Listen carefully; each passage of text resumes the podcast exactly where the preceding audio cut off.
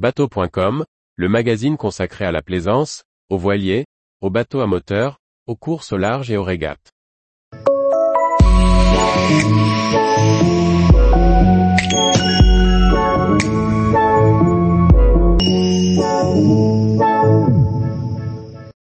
Fishguard Harbor, une étape accessible dans le canal Saint-Georges.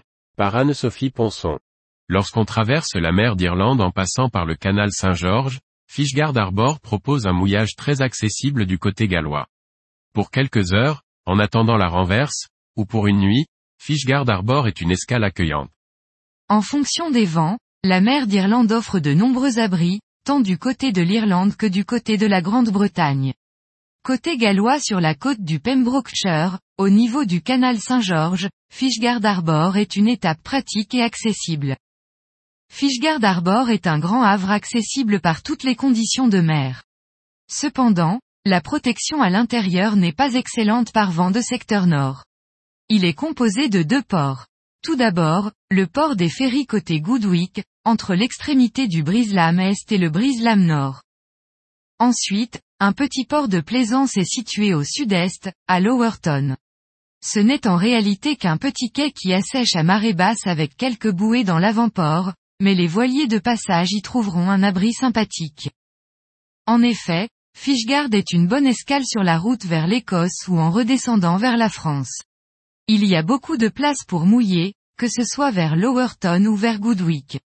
Le mouillage à l'entrée du Lower Harbor entre Saddle Point et Castle Point est probablement le plus protégé, sauf par vent de nord-ouest.